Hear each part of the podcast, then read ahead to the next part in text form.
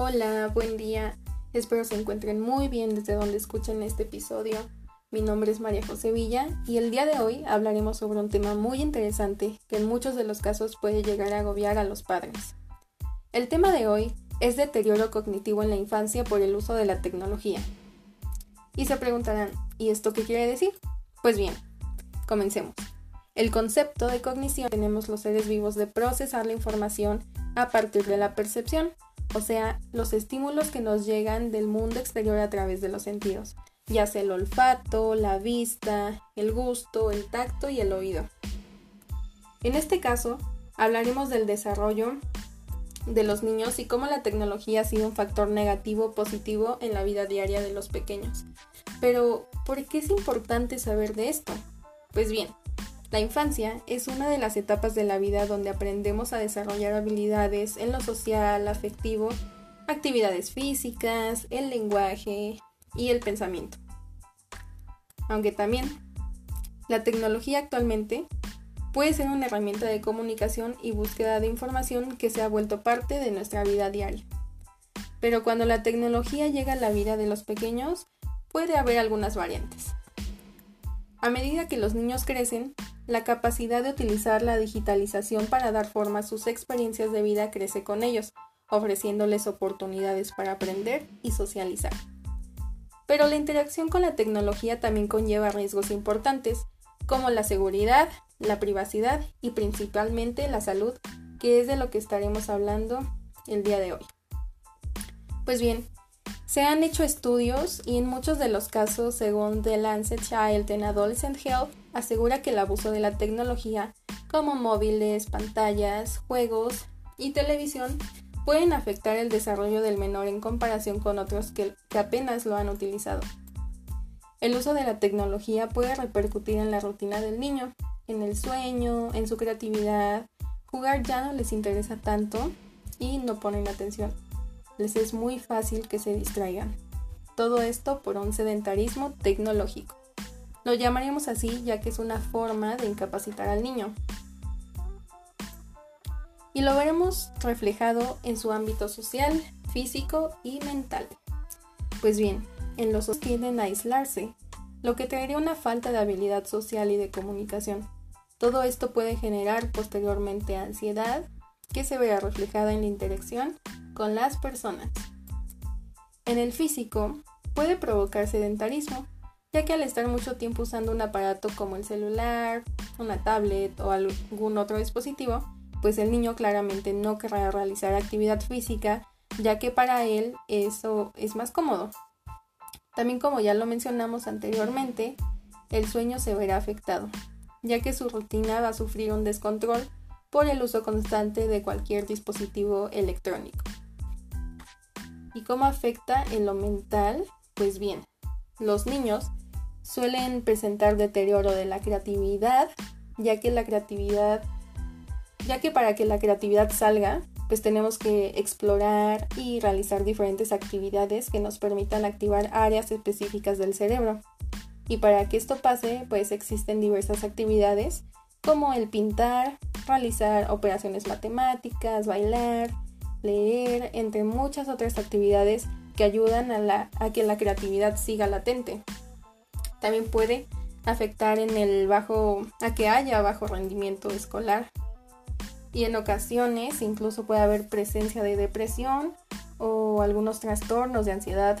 Todo esto provocando eh, pues aislamiento de los amigos e incluso en la familia. Bien, pues es importante señalar de nuevo lo mucho de esta forma de vida, que esta forma de vida afecta eh, el control de los impulsos de pues, los pequeños. También tienen baja tolerancia a la frustración. Esto es, mm, lo representan más como que lo quieren todo ya en el momento. Estos niños generalmente llegan a ser dictadores, o sea, Mm, nos referimos a los niños y jóvenes que tienen poca tolerancia a la frustración y que quieren conseguir las cosas sin esperar, generalmente son egoístas y con poca o nula empatía.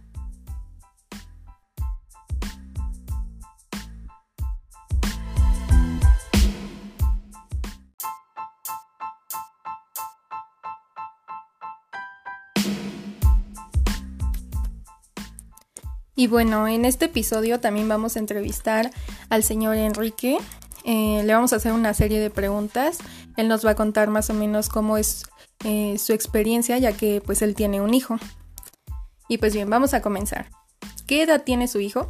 Ocho años. Buenas noches. ¿Qué dispositivos utiliza habitualmente su hijo? Tableta o celular. ¿A qué edad eh, dejó que su hijo usara estos dispositivos? Como a los 5 años, yo creo. ¿Cuántas horas usa los dispositivos? Al día, más o menos. De 2 a 3 horas. Ok, ¿tiene que llamarle la atención porque está conectado más tiempo de lo autorizado? Sí. Eh, ¿Pierde su hijo horas de sueño por estar conectado? No. Y la última pregunta. ¿El niño prefiere pasar más tiempo en los dispositivos que estar con la familia o con amigos? Mm, algunas veces porque también le gusta jugar afuera, le gusta jugar con los perros. Es muy... Mm, ¿Cómo se puede decir? Hiperactivo. Muy bien. Bueno, pues eso sería todo. Muchas gracias, señor Enrique. De nada, hasta luego.